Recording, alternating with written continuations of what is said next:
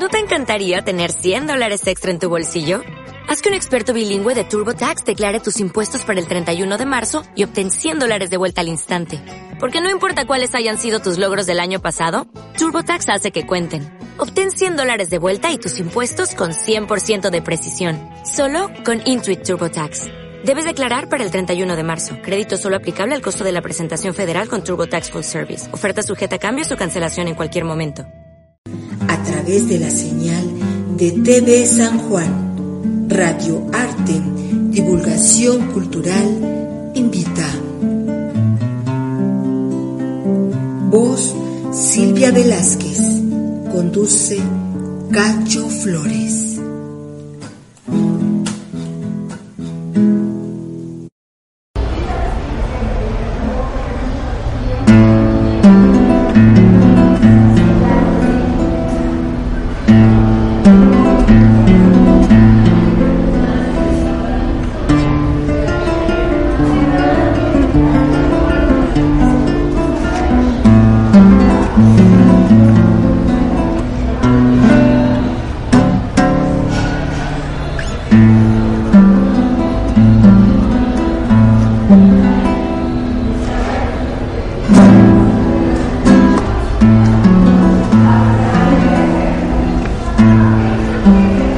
Quiero leerles buenas tardes, noches. Quiero leerles un poema que se titula Frida Kahlo. Dice así, el dolor se acogió en tu vientre, explosión de ventanales, pincel prótesis de un cuerpo mutilado, derruido, extensión de tus dedos, espina de tu tallo. Las flores del pelo conspiraban silenciosas, adueñándose del color de la belleza torturada de tu pintura. Diego, el cántaro que te contuvo y el amor prohibido, la libertad que no tenía tu nido. Alcatraz, en la noche iluminada por tu pincel de sangre. Y lágrimas, gotas de mercurio, el dolor cómplice, una libélula vuelta estrella, las cejas golondrinas pariendo sueños, una aureola teguana, corona de espinas y el tequila en tus venas, lava enfurecida. Tu mirada de obsidiana perforaba cualquier roca hasta la entraña y se adormecía cual paloma en el nicho de las almas. Mujer quebrada por la vida, mientras una tela roja dormitaba, clavel comunista en tu ataúd de óleo y acuarela. Gracias. ¿Quiere continuar?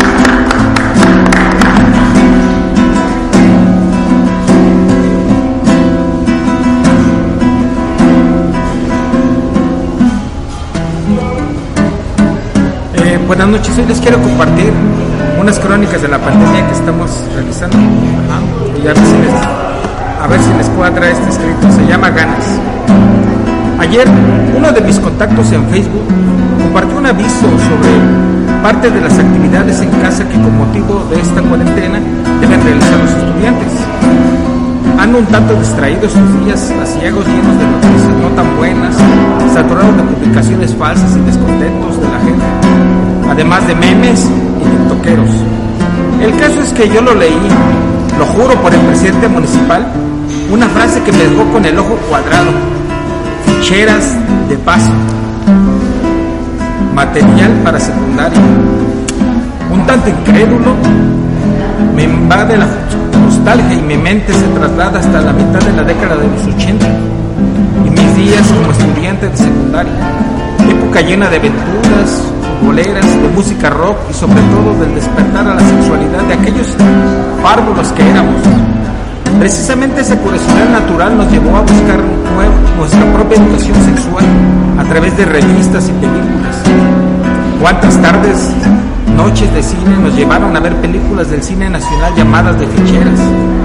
Aunque hoy vistas desde esta etapa de mi vida, creo que más que educación sexual, solo nos enseñaron albures y malas palabras de lo que íbamos buscando por curiosidad, vimos poco. Así que cuando leía que el título de Ficheras de Paso para la secundaria, me dieron unas ganas enormes de regresar a la educación media, de volver a cursar la secundaria. ir de vuelta al viejo cine y ver películas indebidas, comprar revistas de aquellas escondidas.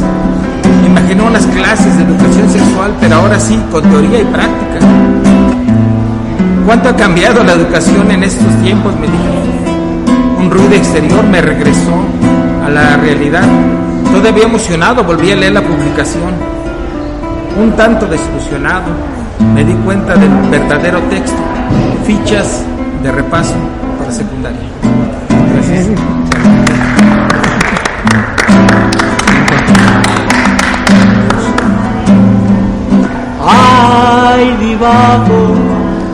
En la profundidad de la mañana. Ay, divago entre los humos de cerveza. Camino entre la bruma de esta ciudad extraña, en el cobijo azul de una mañana, de una mañana azul. por obligación, donde no existir es la verdad.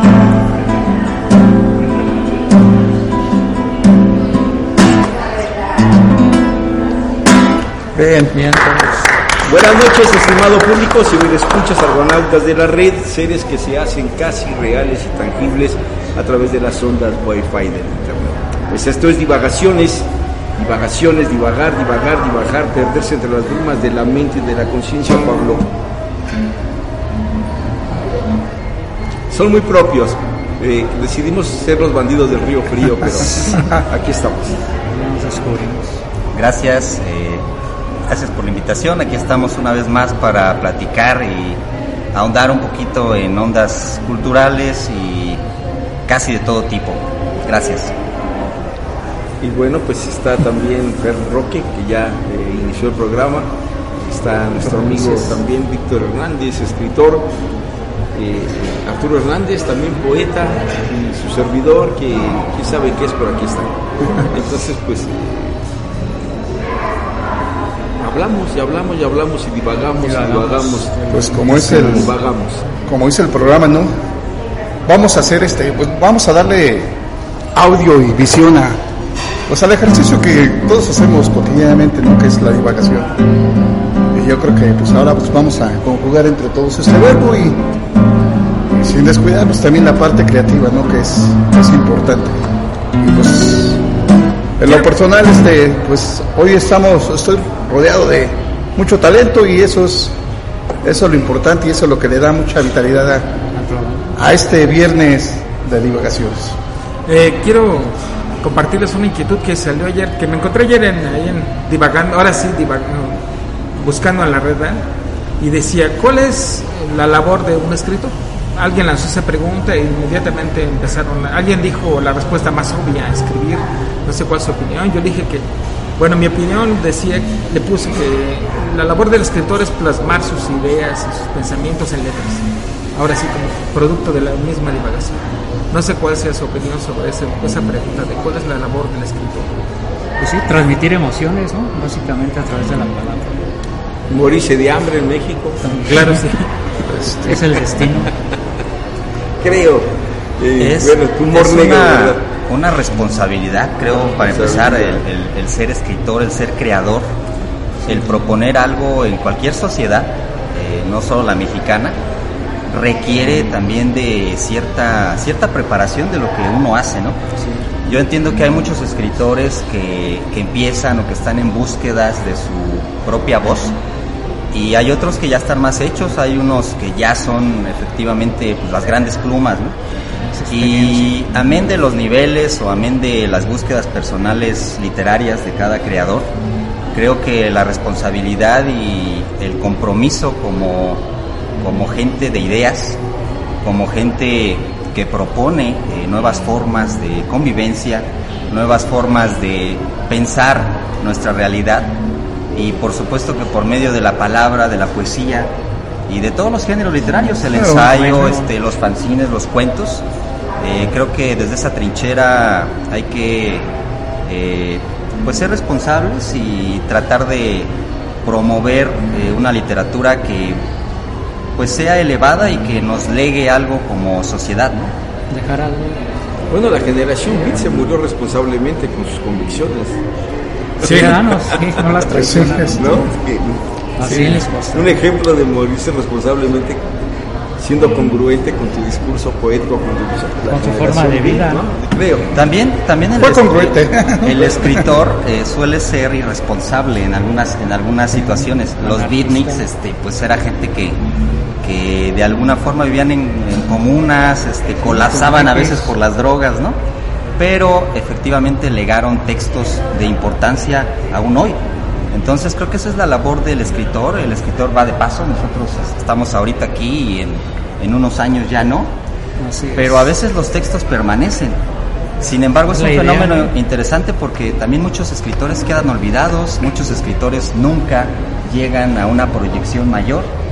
Y creo que en ese aspecto la rueda de la fortuna de la literatura es muy selectiva a veces. Y el tiempo, ¿no? Es la circunstancia, Hay, hay ocasiones también donde pues la obra es superior al escritor, no sé, incluso el escritor se, se esconde, ¿no? Ahí incluso en la, en lo más underground y podemos reconocer la obra y decimos, híjole, pues, ¿quién la escribió, no? Eh, La obra es más el, re- es el referente más real y, y el escritor está en el olvido, ¿no? Bueno, No, hay, hay casos incluso, Michaus ¿no? empezó publicando tirajes de plaquettes, de, creo que de 20 plaquettes. Después subió a 50, 100 y después encontró una tarde, platica él, por allí a un editor de un- una gran editorial y le dijo que le proponía lanzar un tiraje de 10.000 ejemplares o 20.000 ejemplares, que así era su tiraje. Y él dijo, no, estoy buscando regresar a los 20, a los 20 tirajes. Entonces es, es difícil no enamorarse de Michaus, ¿no? Con ese discurso. Ah, Digo en este sentido de que a veces vale ser, eh, un des- vale, creo que a veces es mejor ser un desconocido que un mal conocido, tal vez en ese sentido. Yo dije, les cuento de manera personal. eh, bueno, siempre he escrito, ¿verdad? pero empecé a compartir mis escritos con mis alumnos. Porque yo veía una carencia que hoy es, hoy es bien palpable, ¿eh? de que, híjole, es- los aspectos de escritura y lectura y comprensión lectora están por los suelos aquí en México. Me imagino que en muchas partes del mundo, ¿va? Entonces, eh, yo preocupado porque mi área siendo la informática y reconoce usted los software, pues los software se trata de, de localizar elementos, ¿no? Del menú que dice archivo, del menú que dice edición. Entonces yo me daba cuenta que era bien complicado encontrarlo para ellos, porque la primera reacción que tienen es bajar la cabeza hacia el teclado. Nadie sabe, nunca he entendido por qué les dices, a ver, vamos a buscar la opción de imprimir, y lo primero que hacen es bajan la cabeza hacia el teclado. Nunca he entendido por qué en lugar de enfocarse la pantalla. Después descubrí ahí mismo que, que era bien complicado que localizaran eh, la información. Ajá, y que alguien lo, que se le complique a alguien, por ejemplo, buscar información o localizar información en esos medios, como las pantallas, las tabletas, los teléfonos, pues es bien complejo. Y yo dije, no, pues les falta desarrollar esa memoria, ese tipo de memoria. Entonces la única opción es leer. Lo primero que hace uno les empieza a recomendar lo que a uno les gusta. Pero alguien me dijo, no, es que está muy complicado, no les entendemos, no, no, no sabemos de qué trata. Sí, y eso nos ha de haber pasado a todos, ¿verdad? Cuando alguien nos recomienda, por ejemplo, en inicios, no, pues léete el Quijote, o empieza con Carlos Fuentes. Yo Carlos Fuentes me ha costado trabajo, ¿eh? y les cuento que mi experiencia de lector es, creo que es muy amplia, pero todavía Fuentes me causa conflicto, ¿eh? siento que... Yo lo primero que leí de Fuentes fue La muerte de Artemio Cruz, que es una crítica brutal a la, a la revolución mexicana, resultado de la, contam- la corrupción de esos tiempos. De, eso, pero apuntando un poco allí, eh, eh, Víctor, eh, eh, voltean, voltean a ver los te- el teclado porque no son, no son mecanógrafos. A la mecanógrafa se le entrenaba para saber exactamente dónde tenía las manos y de, de Y no- memoria no dónde movía sí, y no ver. No, Entonces, pero ¿No te referías a eso? me- no, no, me refiero a que les pides que busquen información en la pantalla y bajan la vista hacia el teclado. A ver si la encontraban en el Ah, teclado, ¿no? claro, en lugar de Ok, la- Y no reparaban en, pues, No dónde está reparaban la, en lo que estaba la, esencia, ¿no? De, les contaba de ahí que empecé a escribir, a compartir mis textos, que no era más que mucha gente se ve reflejada en mis textos ¿sí? y eso me causa, eh, no sé si, que un, choque de emociones, ¿no? Que a Esas crónicas del ayuno del pan Sí. dulce están fabulosas, ¿no? Y es interesante, ¿no? Que mucha gente vea reflejado en algo que uno escribe. Es, es como decíamos, es como los que hemos estado en teatro, que cuando alguien realmente cree y se cree lo que tú estás actuando, puede decir que estás, que llegaste. Yo cuando alguien me dice que se ve reflejado en mis textos o que estoy escribiendo lo que él está sintiendo y yo sin conocerlo me siento ahí en ese punto. en ese El que Pablo, ¿qué, qué te dice la imagen de estar sentado ante una mesa ante un delicioso pan dulce y no poder comerte? Eh, coincido, coincido. Creo que efectivamente eh, el escritor da cuenta también de su mundo particular. Uno, uno parte de eso. Eh, eh, yo en lo, en lo personal, en la poesía, hablando de géneros complicados y difíciles de, de acceso al público y de entendimiento. Eh, pero yo parto de eso, parto de mi conocimiento del mundo, sea cual sea este, y uno trata de codificarlo para, para transmitirlo a otra persona. Y cuando se da esta conexión de lector con escritor, pues es cuando hay que estar felices, ¿no? Creo que son eh, fenómenos mínimos porque efectivamente estamos en una sociedad en donde hay muchos libros, sí se consumen muchos libros en México, pero el problema es que no se leen. Ya decía Paco Ignacio Taibo II, decía que pues, la, eh, su misión de él es que el mexicano tenga acceso a los libros. Ya depende del mexicano que los consuma y que realmente le saque provecho a esa actividad. Pero creo que sigue siendo una asignatura pendiente. Creo que efectivamente nosotros como creadores, este, los tirajes, ahorita que hablabas de los tirajes, pues tú Fernando haces tus propias ediciones, son, eh, son autogestivas, es para poco, para un público, no quiero decir que una burbuja selecta, Selecta. pero, pero, Pero sí, terminan siendo fenómenos a veces mínimos Limitados. y, y limitados. Y la poesía parece ser, entre otros géneros Más. literarios, parece ser que es a veces más, Es más difícil, sí, ¿no? más difícil. Y, y bueno, es apostarle a veces a esta magia de, del, del sentimiento poético. Creo que la gente, a pesar de las carencias, algo, se- con algo se Algo queda, de, se la- de queda. los hechos. Es la Pasa lo mismo con el arte escénico, que decíamos, cuando hay una buena actuación, cuando hay una buena interpretación de, de, pues de las cosas de la vida, la gente lo entiende y es cuando viene ese sentimiento de éxtasis o de sublime, cuando se te pone la piel chinita o cuando dices eso, eso me conectó. Logré ¿no? transmitirlo. Entonces, efectivamente, el creador en ese aspecto debe de buscar esos encontronazos con el público y creo que a veces eh, pues es difícil para todos los creadores llegar a eso. Yo me he basado mucho en, en buscar palabras simples, simples. De vez en cuando se trata uno de meter ahí una palabra que suba un poco el léxico de la gente, pero sí tratar de buscar la, la lectura simple. Ajá, la lectura simple. Eso es lo que me ha traído, creo, más, más lectores. No es lo tan rebuscado. Porque hay veces que, bueno, no me ha tocado, no sé, algunos escritores que hayan leído ustedes que, que hacen algo bien complejo. ¿eh? O sea, no sé si es tanto su adorno por buscar palabras rimbombantes, decía Paz, que se pierden en eso, se pierden y pierden al lector. Tal vez por eso los éxitos de José Agustín, ¿no? Maestrazo José Agustín, pero Agustín. creo que Agustín. también el lenguaje complejo es parte de la propuesta del escritor, es decir, depende, depende qué gama de palabras está uno utilizando, pero Octavio Paz eh, un utilizaba un lenguaje muy complejo. utilizaba un lenguaje muy complejo. El mismo Carlos Fuentes, que ahorita hablaban de él, vemos obras como Terra Nostra o como Cristóbal Nonato, en donde ya incluso prescinde de los de algunos signos ortográficos o como en el inglés, ya nada más los signos de, Los de cierra. interrogación, nada más los cierra, ya, Ya no nada los más los abre. y eso fue, Extrema Lima, ¿no? eh, y eso fue eh, Muy precisamente complejo. en los ochentas eh, del siglo pasado en México. Creo que fue una revolución de había gente que decía pues cómo cómo haces eso con el lenguaje, pero como era Carlos Fuentes podía hacer lo que quiera, ¿no? Y claro que su propuesta también de Carlos Fuentes se me hacen novelas complejas, pero he ahí el fenómeno que pues es, es uno de los autores más reconocidos de México actualmente, incluso ya a varios años de su muerte, y se sigue conociendo incluso en el extranjero, es de los autores mexicanos más, reconocidos. y Sí, respetados. España Y es así, respetados. como el cano, ¿no? No, y ahorita con lo que comentabas, ¿no? Esta semana había una entrevista que le hicieron a Jaime Sabina y Ricardo Rocha, y él mencionaba eso, ¿no? Que él buscaba las palabras más sencillas para llegarle a la gente. Pero sí es cierto, siempre ha existido los dos tipos de poesía, ¿no? Una más popular, se puede decir, y Sí, la de. Octavio Paz, más intelectual, más dirigida hacia el cerebro, ¿no? Y la otra más a las emociones. sencillas. Octavio Paz, Sabines, ¿no? Siempre, por ejemplo, ese, siempre ese estuvieron más de ese polo. José Emilio Pacheco, José. Emilio Pacheco. José Emilio ¿no? Pacheco, perdón, por ahí. Pues el mismo autor de Platero y yo.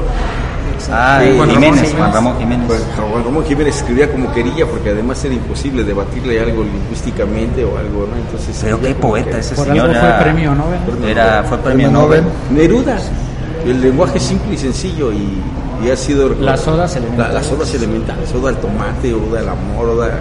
La cebolla. Lo que, es- lo que se le suele criticar un poco a Neruda quizás es que se metió mucho también en su poética, en la cuestión política. Y ya de repente su, su poética era, era, era cuestiones políticas, pero dejó, dejó joyas este, pues, eh, de la poesía universal que pues, todos gozamos aún hoy. Yo siempre he creído que a Borges no le dieron el Nobel por eso, ¿eh? Ah, hoy en día políticas, a la cuestiones gente se le políticas. cuesta entender el Alevo. Pues sí, es No, un premio, ¿no? sí. Politizado. Pues sí, sí, sí, todavía Borges pesa, ¿eh? A nosotros que ya llevamos mucho Sí, sigue influyendo. Sí, que diario lo tomamos como práctica la, la lectura, Borges sigue imponiéndose eso. Sí, sí, a veces algo pudiera haberse dicho tan simple. Bueno, la- si se dijera muy simple no sería borgiano, claro, ¿verdad? Pero sí, sí sigue siendo complejo, ¿eh? Yo lo siento así a Borges con el Alec, con el Atlum Tertus. Ya hasta se me olvidó el título. Ah, está en latín. No, sí. Y pero, también eso. eh, en igual, el- en el inicio de Odas Elementales viene un poema que se llama El hombre invisible. Sí, sí, la- Y creo que el poeta también tiene que tener un compromiso con los hechos que suceden, Sociales, con- con el sociales, entorno. ¿no? Con el entorno. Sí, claro, claro. Eh, Sí, ese, pero- ese poema del hombre invisible, sin ser comparativo con los otros que nombras, eh, es un poema subversivo totalmente, es un grito de, de- de- el hombre tiene que algo tenemos que hacer, ¿no? De, de- denme a mí, termina con una manera tan tremenda, tan épica el poema, que me conmueve, prometo traerlo para la próxima vez. Eh, es- es eso. Y la denuncia que hace en estos poemas Neruda pues es tremenda, ¿no? A la realidad de lo que estaba, de lo que él veía venir en Chile, que era un golpe de estado donde Allende se había negado rotundamente armar a- al pueblo, ¿no? Al pueblo se lo pedía, ¿no? Creo que la, la- la poesía es, es- la ven la- la- la- los demagogos, los dictadores como un arma muy poderosa que es capaz de derrumbar gobiernos. transformar. Sí, hay poetas. Por eso este, han matado poetas. Y hay poetas con una lírica, pues, este, digamos, política muy interesantes, ¿no? Nicolás Guillén, Roque Sí, Dalton, Roque Dalton. o sea, Efraín Cardenal. Huerta, El mismo. el mismo Efraín Huerta, Ernesto Cardenal, o sea, Cardenal. Sí, sí. que finalmente, pues también les toca vivir ciertos momentos históricos que, que, como bien dices y apuntas, pues es un compromiso social, ¿no? Y, y, pues la poesía yo creo que también tiene que tener ese compromiso social. Bueno, la escritura ¿no? debe tener un compromiso social y, y eso es también lo que Reflejar el. mucho refleja, reflejar también la realidad, ¿no? Desde diferentes Es lo que hablamos de la responsabilidad del escritor, ¿no? Una responsabilidad también es tratar de cambiar su inmediatez, ¿no? Si, la, si las cosas no van bien, hay que hacer algo para que mejoren. Y la poesía es la respuesta muchas veces. Muchas veces. De hecho, ahora este, pues, existe el concepto de la poesía militante, ¿no? Sí, claro, Se está dando. de alguna manera. Y quizá a lo mejor es- está un poquito retomado ahorita con estos nuevos movimientos este, actuales, ¿no? Que hay. Poesía de. Y pues también está la antipoesía de Nicolás Parra, ¿no? Entonces, De Nicanor Parra. Nicanor, perdón, Nicanor. Nicanor Nicanor Parra, Parra. sí, sí. Nicanor. Adelante. ¿Sí? Bueno, el siguiente poema es un poema rimado que se llama Paloma Triste, dedicado a la poetisa Alfonsina Storni. Ah, estamos en eso. Dice, huiste hasta la espuma, cargando en tu plumaje la amargura, sumergiendo tu blanca vestidura en el reino submarino de la bruma. Tu voz, quebrada de dolor, más pura, tantas decepciones, tanta duda, acabaron por volver, volverla oscura. Y de parecer ruiseñor, estatua muda. Para que no hiriera el amor, la soledad y el abandono, hiciste paloma herida de dolor, del mar sudario y trono. Y fue la espuma cripta sin cruz. La ofrenda fueron diez gaviotas. Te incendiaste para ver la luz, mas el vuelo no, por las alas rotas. El agua helada te recibió en su seno, mas no apagó tu fuego. El amor fue para ti un dios ajeno. al que no aceptaste las reglas de su juego. Una saeta te alcanzó en el vuelo y no pudiste evadir tu suerte. El hastío de la vida nubló tu cielo. No había más, solo la muerte.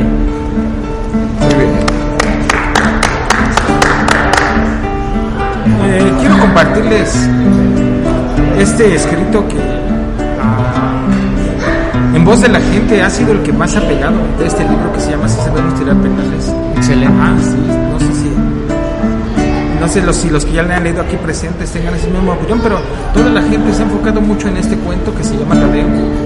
Ah, no sé si le remueva algo. Se conmueve. Ah, conmueve. A ver, se los voy a leer y. Tadeo. Tengo tres años y voy a la guardería. Me gusta ir porque tengo muchos amigos. Jugamos, cantamos.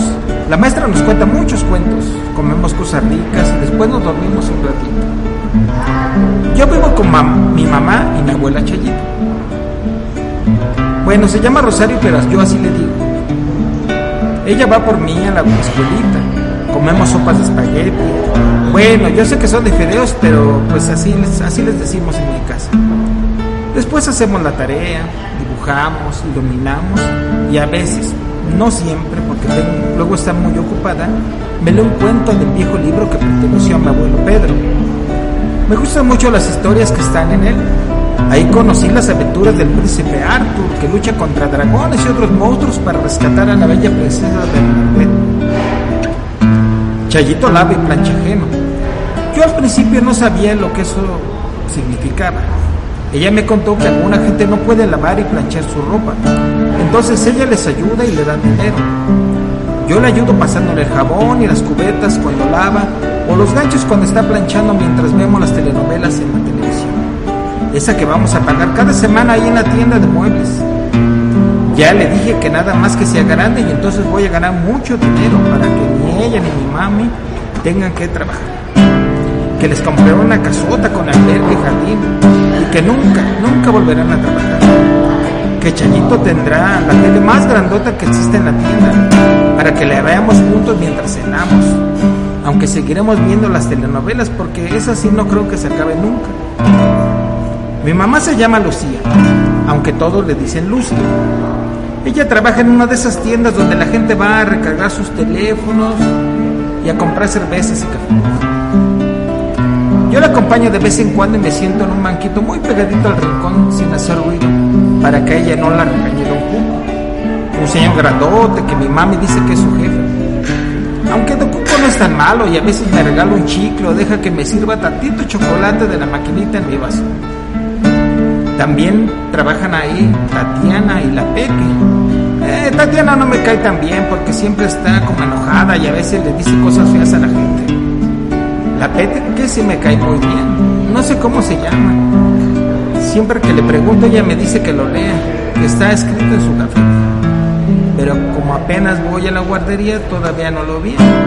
Apenas tengo una B, una E y una R.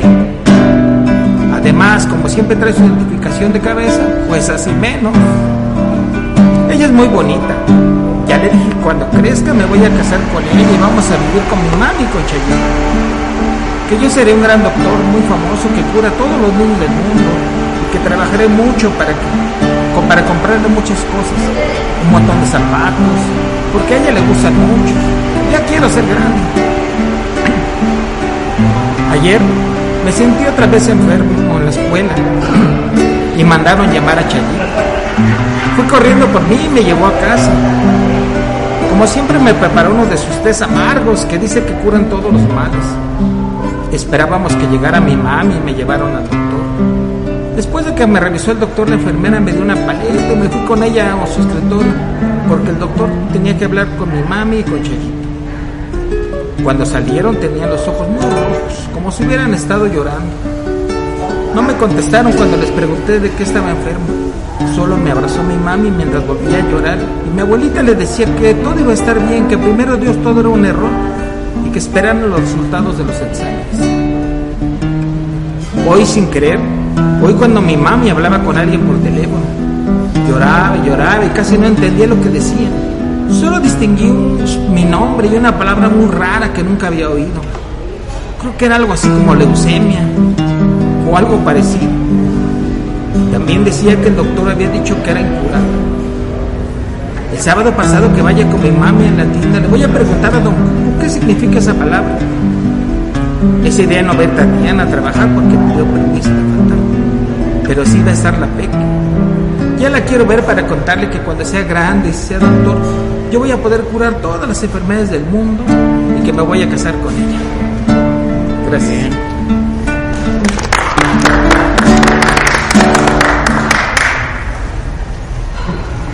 He ahí la, eh, el, el relato, ¿no? Que siempre es, eh, parece una crónica más bien. Me encanta, sí. eh, Yo he estado siguiendo muy de cerca ahorita lo que ha estado publicando y, y me sorprende que no acaba la beta con el pan de dulce, ¿no? No, Sí. no acaba, no acaba, es toda una crónica. Y lo peor es que es cierto, ¿eh? o no sé si lo peor lo bueno es que es cierto, sí, sí, sí. A veces la gente piensa que, que son cosas inventadas o que Sí. todo tiene que ver realmente con el pan de azúcar, pero pues ya decía Márquez, ¿no? Que bueno que la vida es común a la cuenta. Creo que a veces hay que aclararles, eh, Arturo, que, que- que el texto es vivencial porque mucha gente se queda con el rollo, a veces te preguntan, oye, ¿es, es vivencial? Sí, y te sorprenden aún más. ¿no? Basado en la realidad. Pues sí, este, pues es la, esa es la, la cuestión nuestra, ¿no? De la responsabilidad también de, que decía Pablo, ¿no? También el transmitir este, pues esa gama, ese abanico de, de posibilidades, ¿no? Y en el que caben pues todas las emociones, ¿no? Y finalmente muchas veces pues la gente pues va a ir relacionando con uno mismo la, los hechos, ¿no? Los, te- los textos, ¿no? En este caso. Yo creo que yo sí creo que todos tenemos algo que ver en lo, en lo- o en lo que nosotros escribimos, ¿no? Tenemos una, un, si no un todo, sí hay unos pequeños bosquejos, unas pequeñas gotas de, de nuestras vivencias. Transferencia. Ya no sea que las hayamos vivido directamente, pero igual este, igual podemos re- retomarlas indirectamente, ¿no? Pero pasan por nosotros. Yo sí, este, creo por, que por algo tenemos esa urgencia muchas veces de, de transmitir eso, ¿no? De escribirlo, comunicarlo. Ese, eso es, hay que soltarlo, ¿no? O cuando la urgencia se vuelve corporal en el escenario, Pablo, ¿no? En el performance, Sí, donde performance. También, la palabra también. está limitada totalmente, casi, a veces, no siempre. Sí, eh, coincido con lo que dices, por, ahorita que hablábamos de Borges. eh, Borges podríamos considerarlo como alguien fantasioso, no alguien que daba una, un reflejo eh, social o- o concreto de la vida, sino que él se metía mucho en el misticismo, en la magia, en temas oscuros. ¿no? Y aún así, pues es fascinante el, encontrarse con escritores de esa categoría. Yo no sé qué, se- qué es mejor, si el dar cuenta de las cosas o fantasear las cosas. Yo creo que son dos, dos situaciones válidas. Ambas eh, dependen del creador, cómo, la, cómo lo presente y cómo, con qué resultado. Y en la cuestión escénica, eh, pues como ustedes saben, eh, yo ligo mucho la poesía al performance, a la expresión corporal, al hecho de, de que unas cosas las podemos expresar con el lenguaje, pero hay otras que ya no. Entonces ahí es cuando eh, pues tenemos que apelar al cuerpo y al lenguaje atávico, eh, pues de al, al lenguaje arcaico que viene de una, pues creo que una muy rica eh, tradición, ¿no? De, de personas que hacen eh, situaciones corporales para transmitir efectivamente ideas o incluso conocimientos, este, etcétera. Y en ese, en este, en este tenor, pues creo que el arte escénico va muy ligado también a la literatura. Vemos que son hechos que suelen eh, complementarse. El teatro eh, absorbe mucho de lo literario y viceversa. Entonces, creo que son dos cuestiones que se hermanan perfectamente.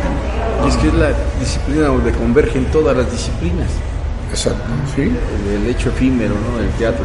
Por cierto, nos quedamos en el actor que iba a representar al, al, al vagabundo. Este, le dio un ataque de pánico antes de salir a escena. Entonces te digo, qué bueno que le te dio aquí, no ahí, en- no ahí en pleno, en pleno escenario. Se, se lo ofrecemos a Víctor, ¿qué te parece? Y tiene el perfil ahí, ¿no? La- Tiene la barba. que creo que por ahí le anda quedando, ¿no? Creo que tiene también Sí, un, ¿cómo no? Sí. tiene un saco ahí también este para esos momentos. Necesitamos una gabardina larga, pero esa es este, esa, Esa es la de menos. Sí, Esa es la de menos. bueno, sí, ¿no? Entonces, ¿qué te parece, Pablo? Porque bueno, ya, ya, ya estamos un poco más libres con esta cuestión, entre comillas, del contagio, pero cuidándonos podemos ya aspirar a vernos para... eh, la propuesta fue hacer un trazo cada quien mental, eh, sin aspirar a ser un, eh, una cuestión de, de mímica, lo que no pretende serlo. Es un extracto de un texto que se llama Graffiti y tiene mucho de, de movimiento corporal, de expresión corporal en la primera parte y al final tiene algunas cosas, algunos diálogos ahí, pero eh, es, ya, ya lo leerás entonces pues, para poder eh, presentarlo ya, ¿no? Grabarlo. Claro, creo que es una de las sorpresas que pronto se vendrán. Tenemos preparados, sí, eh, te va a gustar, seguramente. Sí, ¿cómo no? Seguramente. Y bueno, Arturo hoy lo veo muy callado. ¿Qué le dieron? ¿Le dieron cerveza antes de venir? O, No, sí estaba hablando, pero pues o hay que, entre las brumas de nubes moradas? hay que darle espacio. Dice que si no traigo textos, pero sí, poder compartir. A lo mejor algo que salga de la memoria, ¿no? No, es que pues estoy aquí. Querías declamar a Pellicer, pero se te olvidó. Fue un No, pánico escénico. ¿qué fue? no, la verdad no lo leí una vez y no fue suficiente. Pero sí, este, pues veo que ahorita pues el panel que estamos aquí, yo creo que da, como insisto, muchas posibilidades, ¿no? Lo platicamos la otra ocasión fuera de aire, ¿no? Fuera del aire que pues estábamos hablando de los cómics, ¿no? Y la trascendencia que tiene. Creo que sería interesante retomar todo ese tipo de situaciones, ¿no? Los juegos. Los juegos, inclusive, ¿no? Pues queremos hacer algunos programas hablando de los cómics. ¿no, Temáticos? ¿no? Sí, temático. excelente. Está ahí Mucho. propuesto Fantomas, ¿De dónde es? Batum, Chano. Chanoc, Condorito. Rondorito, Rarotonga. Hablamos, por ejemplo, de Gonza- Gonzalo Martínez, ¿no? Gonzalo Martré, eh, el Payo, El Mat, ¿por qué no? sí. También. El que, el que nos dijiste que sí tenía del, del, del exagente judicial que se convierte en bueno, el del perro chilín. ¿El Puma? No, el, El Pantera, no. el Ah, Pantera. Pantera. Y el pero Pantera, tengo- ¿no? Es que ahí sería tengo- también, por ahí. Pantera, ¿no? Sería genial hacer un programa temático. ¿no? Y a ver la propuesta de que también de Marvel, ¿no? Decías tú. Marvel, DC, sí, la- también el cómic, este, un tanto cuanto más, más comercial, por ponerle una etiqueta, ¿no? Y hay también novelas gráficas, tú te, te las sabes sí, muy bien, exacto, Fer, que, sí. que son consideradas obras literarias. Ahí está lo que hace Alan Moore, por ejemplo, que lejos de ser un cómico, eso pues lo consideran Richard literatura, Corben, entre otros. ¿no? Richard Corben, ¿no? Este, interesante. O en México, ¿no? También hay gente muy interesante en México, este. Carmatrón. Bev, Bev. por ejemplo, Bev, Luis, claro. este, Luis del, este, ¿qué es Carmatón? Carmatrón. Rollo, ¿no? Luis Rollo, ¿no? Luis Rollo. Este Jiménez de España, ¿sabes? Gente. Aquel Muy caricaturista, valiosa. el caricaturista este argentino eh, que, es- que sacaba Fontana su Rosa. cómic al- eh, Fontana Rosa al final de proceso. Buggy el aceitoso. El buggy, el aceitoso sí, sí, Buggy, O Palomo, el este, ¿sí era chileno ¿no? Palomo? Del tercer rey. Sí, Palomo. Pepe Sí, González sí. Márquez y Emilio, el que murió, de Ah, la educación, este, Emilio Bergengi, eh, en las noches sacaban y se les entraba la locura y se aventaban un rollo de El Durito, que también era de Fontana Rosa.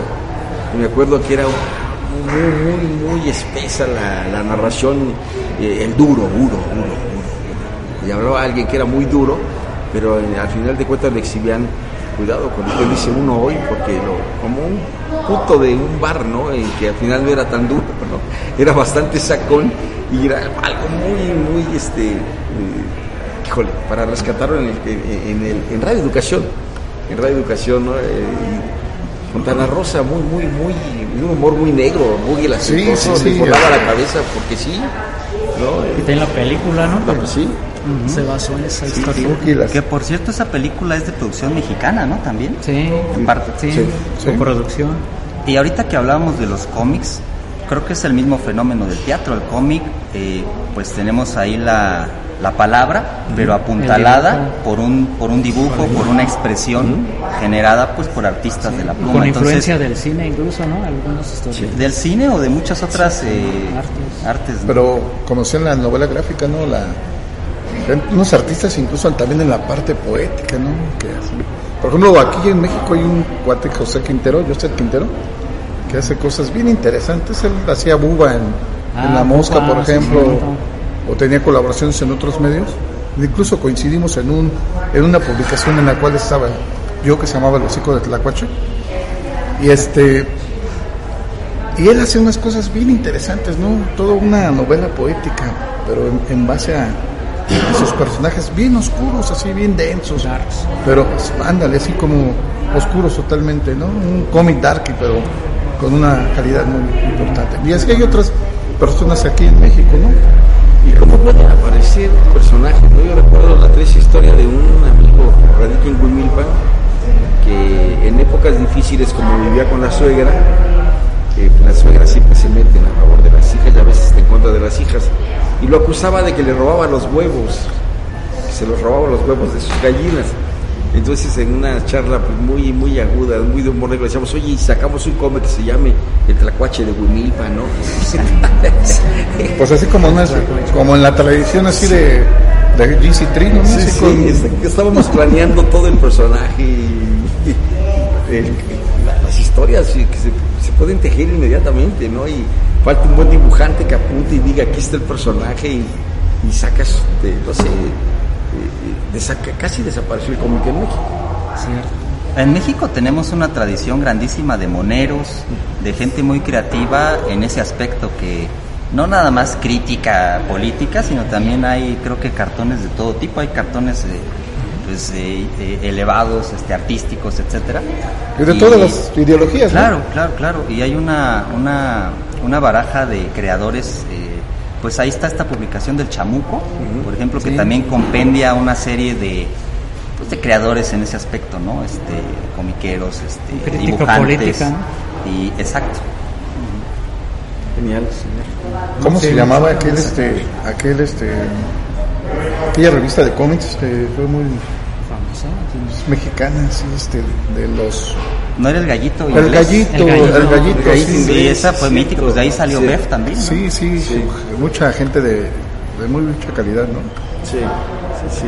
Y esa, sería interesante inclusive algún día aterrizar algo así dentro de los que coleccionan Sí, hacer como una como una una, una exposición de pero del cómic mexicano ¿no? porque hay muchas cosas que y me estaba acordando precisamente fíjate de un cómic que hacían en la facultad de ciencias políticas de la UNAM se llamaba el, el Tlacuache la gente Tlacuache Tlacuache sí interesante por ahí debo tener algunos Oye, con muchas referencias a Tlacuache, ¿no? Los hijos de Tlacuache. Interesante esa aplicación. Ahora ya no toman. Ahora toman esa foto. Sí, es, pero está bien porque también hasta se reivindica y se protege a nuestras especies, ¿no? La el cacomistle nos falta un poquito El también. cacomistle lo estamos descuidando un poco. ¿eh? No, y quitarle también así como que esa etiqueta que el cacomistle es el, pues el ladrón, ¿no? Exacto. Sí, sí, no, De ahí vienen los cajitos, ¿no? hay que darle así como una identidad así más, Viene la palabra. como que una identidad así más dark, ¿no? Más oscura, porque al final Yo recuerdo que en el Chopo, pues íbamos con la banda, a veces ahí eh, traviesos, la verdad, ¿no? O a mí me invitaban a cantar ahí en el foro de hasta allá, hasta el fondo, allí eh, donde las caguamas corrían gratuitas, no sé si siguen en igual. bolsita, ¿no? Y los grupos darquetos se ponían en la barda en poses, ¿no? Parados con sus gabardinas para la foto. Teníamos un amigo que ya falleció que le decíamos César el Búho y le decíamos el jefe de la banda, ¿no? El jefe de la banda. Todo el que se acercaba a esa esquina tenía que primero hablar con César para ver si le daban su credencial de triangulito, eh, ¿no? Le decía él, ¿no? Entonces el búho se paraba en y las chavas pensaban que les iba a tomar la foto y les hacía así, ¿no? y, y la verdad es que a mí me, yo decía, oye, ¿por qué eres así? Me caen mal. La verdad es que había estampas muy buenas, ¿eh? Para tomar muy buenas fotografías, la verdad. Pues todo el, el vestuario, ¿no? Todo lo que implica el maquillaje, algo. Y bueno, este punto que mencionas del Chopo también es un punto en donde se comercian toda una serie de cómics, de publicaciones independientes mexicanas. Ahí tiene un puesto el Chelico, por cierto. Sí. Que incluso ahí en el puesto de Chelico he visto publicaciones de Fernando. Ahí, Está tiene- ahí tiene las tuyas. Juan Roque. entonces, Sí, sí, sí. Ahí en el Chopo también venden a Fernando Roque. Me imagino que también han de tener algo por ahí tuyo. La poesía anda rolando. Todo llega Ahí, ahí. sí, Todo es increíble, es, es increíble. No, pero fíjate que decía, por ejemplo, Elio Michaus, este, un amigo, este, que estaba en la librería donde él la tenía, pues un tiempo en el ranking, el libro de Fernando Soto, en unas dos semanas estaba en primer lugar, ¿eh? en la librería, ¿no? Sí. Entonces, este, no, y también lo ves en, hasta en un, lo he visto en un ciber, a Fernando Soto sus libros, este, en los puestos de artesanías, o sea, hay que buscar los espacios. ¿no? Hay que buscar Sí, los hay que espacios. buscar, no no hay que aprovechar la internet. Yo ahorita que en esta pandemia me escribí en unos grupos, me salí de otros, pero estos últimos con los que hice contacto, eh, la gente lee, ¿eh? La gente- hay gente que lee, o sea, cuando ya has perdido toda esperanza, que has estado en otros grupos que coleccionan libros, que, que te das cuenta que realmente no leen, sino es su afán de tener libros, pero en electrónico, así como a lo mejor lo tuvimos. Pero o siguen lo tenemos leyendo, de- Ahora sí somos acumuladores de libros. Tiene un nombre incluso en japonés ese. Tienes una algo Sí, así. sí, sí. De acumular libros, ¿no? ajá, ahora he descubierto otros grupos donde la gente sí se lee y, es, es motivador, ¿eh? Que Es de pronto motivador. descubras que en algún otro país alguien te está leyendo, que en España, que alguien de Perú te comenta, que alguien de Argentina. Entonces, pues hay que, se deben de aprovechar esos medios. Porque la mala experiencia en la red es que a todos te dicen felicidades, deditos, pero cuando les preguntas, no lo oye, ¿qué te pareció el texto? No te contestan. No lo Fíjate que- leyeron. Que, ahora que estoy escribiendo mi diario, también en un momento dado te das cuenta que estás muy, muy expuesto ¿eh? a, A críticas. a- a- a- vaya, que se metan incluso en cosas que van más allá del del texto que El compartes. morbo. Personales. el morbo Sí, a cosas muy personales. ¿eh? Sí, pues, No, y más con lo que decíamos, ¿no? Hace rato, por ejemplo, de que si, si realmente lo que estás escribiendo tiene que ver contigo, ¿no? Y está dentro de ti, ¿no? Entonces ahí, pues, pues de pronto también Se va se- el, Se la inquietud, ¿no? Y van a, te quieren preguntar, ¿y, si y viviste obvia- eso, no? Obviamente el escritor no deja de ser un ente público. Claro, si uno sí. pretende ser escritor y mostrar las cosas y no quieres como que haya esa reacción, pues es un poco no antinatural. ¿no? Uno debe de esperar este incluso el odio, el odio de algunas, no nada más Es manitas reacción, arriba, ¿no? sino hasta dislikes o gente que te odia. Son reacciones. Eso creo que es parte también de la reacción que crea un escritor, ¿no? Y más interesante. Y Y es interesante aún porque la unanimidad, o sea, que tengas puros, puros likes, es también ridículo, ¿no? Debe de haber este, De ciertos todo. balances, ¿no? Soy tan bueno, te halagan el ego, ¿no? Nadie es ni tan bueno ni tan malo, ¿no? Bueno, es que los likes se convirtieron en la campana que oía aquel perro pavloviano. ¿no? ¿Sí? Yo lo siento. ¿no? Salivado. Sí, ya es un condicionante. Pero ahora ya te vuelves incluso fan destacado, ¿no? También. También, ¿no? Estrella en ascenso te llaman, ¿eh? En algunos lados. Entonces ya- Tienes grado así de estrella en ascenso, ¿no? No sé cuál sea el Yo, yo, por ejemplo, hoy, hoy mismo platicaba con una persona y dice, es que no, no recuerdo qué artista o personaje le dijo que le habían man- lo había felicitado porque ya era fan destacado. Cuando en automático eso te lo da, ¿no? La, la red social, pero aparte el, el personaje, este artista, le mandó una felicitación porque ya eres un fan destacado. Y estaba bien, en- bien emocionado, ¿eh? Las nubes. Pero sí, bueno, finalmente eso es, ¿no? Este, buscar esos espacios.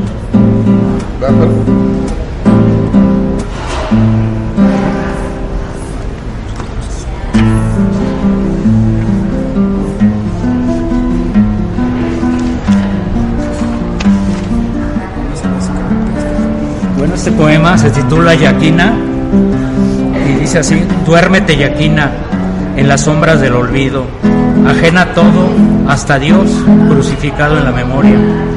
Los ríos de la noche se hacen delta en el estío, el calor se vuelve entonces un aroma a mosquitos chamuscados, se decanta el tiempo en la arena del reloj de fuego, se adormece el viento en el océano mientras recorre cual saeta el cielo.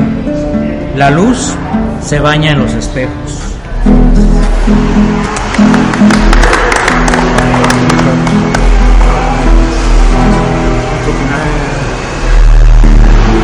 No andaba checando mi texto, es que quiero sacar un texto que ayer compartí. Ah, Este, este texto es parte de, un cuento que se llama Nuestro Nuevo Santo Patrono, habla precisamente de, que después de esta pandemia ah, alguien encuentra aquí en la Secretaría de Turismo este, empleo, ¿eh? viene a estructurar los famosos petateros y se vuelve el Día de Turistas de San Juan. Entonces de alguna manera quiere atraer gente, eh, hacer más atractivo el turismo de San Juan del Río. Entonces les voy a relatar, ayer se celebró el 290 aniversario de que Jesucito de la Portería fue declarado un milagro. Entonces, pues yo recordé que había escrito un texto referente, una versión, aquí mismo le puse esta versión no es apta para creyentes de buena fe, católicos que van a misa los sábados porque los domingos se van a la barbacoa, al fin que les cuenta lo mismo, seguidores de este régimen persinado y Jesús, ni para aplaudidores del cronista municipal. Esta es la versión, mi versión de, del milagro de Jesús de la portería, esperemos les. Cuenta la historia que en aquel entonces, en estas tierras al poniente del pueblo, se localizaban unos llanos terrosos que fungían como espacios deportivos entre los cuales resaltaba una cancha para la práctica del balonpié por parte de los oriundos de la zona. Se dice que una mañana calurosa del 19 de marzo de 1731 se llevaría a cabo la final del torneo entre los equipos Iztachichimecapam, chichimecas blancos de la región, y los guerreros de San Isidro. Que el partido se distinguió por la garra y empeño de cada uno de los participantes. Que el Iztachichis se puso adelante con un gol de antología por parte de su delantero estrella Juan Mejishi. Parecía que el triunfo estaba en la bolsa para los chichimecas blancos, pero en pleno tiempo de compensación y tras una desafortunada jugada llegaría el empate. La prolongación de los tiempos extras no dio nada para nadie, así que todo se definiría en tanda de penales. Se dice que entre que se ponían de acuerdo para definir la lista de los tiradores, el portero de los chichimecas, un tal Evaristo Olvera, guardameta de origen celayense, tomó un pedazo de carbón y trazó la imagen de Jesús Nazareno en una vieja pared ubicada precisamente detrás de la portería destinada para la ejecución de los penales. Era tanta la fe del portero celayense que prometió dejar de tomar pulque e ir todos los domingos a misa si el nazareno le beneficiaba con el triunfo de su equipo. Dicen las crónicas que no hubo poder humano que le anotara un tiro penal a Evaristo que parecía cosa de milagro, pues todos los tiradores sansidrenses llegaron con el tino chueco. El que más se aproximó mandó su disparo y que a pesar de haber vencido al guardameta, la pelota salió de jiribilla chocando en banda con los dos postes para luego pegar en el travesaño y salir por encima del arco. Se dice que Baristo jamás volvió a probar pulque ni en las fiestas, que se dedicó a trabajar y juntar dinero para mandar construir una capilla para aquella imagen que por cierto nadie pudo borrar. Se mandó levantar una capilla después de un templo, y desde ese día la imagen es venerada por la gente del pueblo, pero en especial por todos los que practican el deporte de las patadas, que en especial es visitado por los porteros, que en vísperas de un partido importante vienen, se encomiendan y piden un milagro a Jesucito de la Portería. Muy bien. Es que ahorita me acordé que aquí en una comunidad que se llama Vista hay una virgen que se llama la Virgen del Trabajo. No, es una virgen como que, bueno, es una capilla no reconocida como oficialmente por la, por la Iglesia Católica. Y hay una, y hay una fotos ahí de personas que le ha hecho milagro. Y es curioso porque hay fotos desde futbolistas y de luchadores. No sé si algún día han tenido oportunidad de ir a, ahí en ojalá un día puedan ver esa, esa, ver luchadores y fotos de futbolistas y de luchadores. Sí, es tanta. Ah, pues eh, precisamente este es parte de, les hice un cuento y ya al fin tiene un, un, final similar a que platicas, que de pronto ya nos volvemos una ciudad turista, pero en áreas del deporte, que vienen todos los porteros, que visitan Memo Ochoa, Fillol, todos esos, hasta Iker Casillas, ya ven que ahora todos los niños de San Juan se llaman Iker, pero Sí. viene y aquí precisamente se vuelve, nos volvemos famosos gracias a pues, eh, Hay Ronaldinho aquí, ¿verdad? también. Más que Brian y este Kevin no hay tantos, ¿verdad? Pero sí, sí hay Alemão, Ronaldinho y todo eso, ¿no? Finalmente, pues regresamos a lo que comentábamos, ¿no? Lo que se escribe también, pues tienes que retomar todo, pues en torno a esos latidos que van constantemente y que son cambiantes, o van moviéndose, ¿no? Pronto. Me acuerdo mucho también lo que haces hace rato. Mucha gente se molesta por estos textos, o sea, no, no vayan, como que no, no distingue que es un cuento, ¿verdad? que es un relato, que es ficción, vaya. Lo quiero tomar, no, es que no es cierto, eso lo pintó preso, ajá, no, no, no, pues señor, es un cuento, es un cuento, es mi versión de los hechos, además, pues ahora sí, la historia no, realmente no es, no hay una verdad absoluta. No, son derivaciones del fenómeno, ¿no? Y se vale, pues esa es la, esa es la, la parte del escritor, de lo que tenemos. eh, fantasear o proponer o crear este, diferentes vías. Ahorita que empezó la pandemia recordé una frase también de, por ahí la leí, donde decía, el escritor es el que no va a morir, él tiene que contar la historia. Sí, ah, si no, ¿quién la cuenta? Sí, si no, ¿quién la cuenta? ¿no? O sea, que ya nos salvamos. Pues que Jesucito de la portería te escuche. Pues la importancia de los poetas a lo largo de la historia ha sido esa, que es la gente que narra los hechos. Sí, desde, la- desde Homero, desde Ah, esos poetas históricos que incluso se duda de que haya sido una persona, sino quizás muchas Varios. personas en una tradición Sí, un oral. fenómeno. Sí, fueron- la que tradición fueron- oral, ¿no? De, sí, todavía. Es donde comentaba que decían, muchas veces la obra es más importante que, que el autor. Que el como autor la- que en puede caso, ¿no? Exacto. La Iliada, la Odisea, Homero. dicen, O las pues, obras igual, anónimas. ¿Quién es Homero, no? Claro, ya terminan siendo casi marcas eh, como Shakespeare, ¿no? Que también, También se duda un poquito de su veracidad. Sí Pero en fin, es parte del show. A, a veces cuando algo es tan bueno, se, automáticamente se duda de, de eso, ¿no? Cierto. Hay una mujer que habita muy lejos, deshoja la luna, deshoja la estrella, sonríe con sus labios rojos y gruesos. Y yo me inundo de blancos deseos.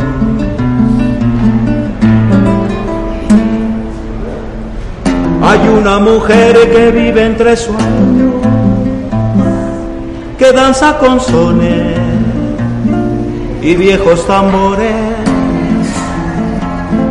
la llenan de ecos y locos rumores, y ella se exceso.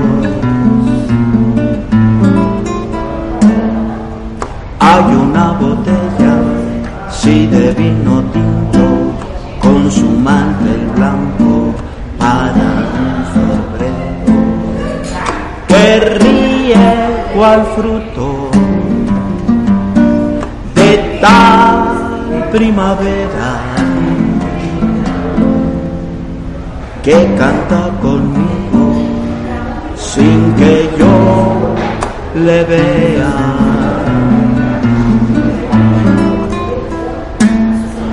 Bueno, estimado público, pues esto fue Divagaciones en un viernes por la noche.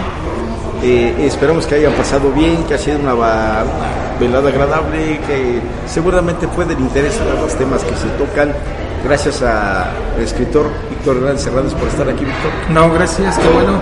Esperamos que nos sigan acompañando y que no dejen de divagar, ¿no? porque a través de eso se tiene conocimiento.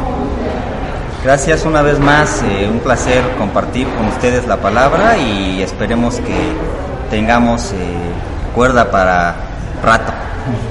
Arturo, Eh, pues muy agradecido y pues ojalá podamos compartir nuevamente estas divagaciones. ¿no? seguramente que sí, ¿no, Roque? Exacto, ¿no? Y gracias por la invitación y que sigan leyendo, ¿no? Y divagando. Sí, eh, por el bien de la humanidad y por el bien de su mente, divaguen. Divaguen todo lo que puedan para que puedan acceder a otros, Imaginación. a otros espacios. Bueno, yo soy Cacho Flores. Les recuerdo que solo con el corazón se puede ver bien. Esencial es invisible para los ojos. Gracias a Rodrigo Bisuet allá en la parte técnica. Ah, Rodrigo, pues. Nos vemos el lunes en Revolucionando Conciencias. Pásenla bien. Hasta luego.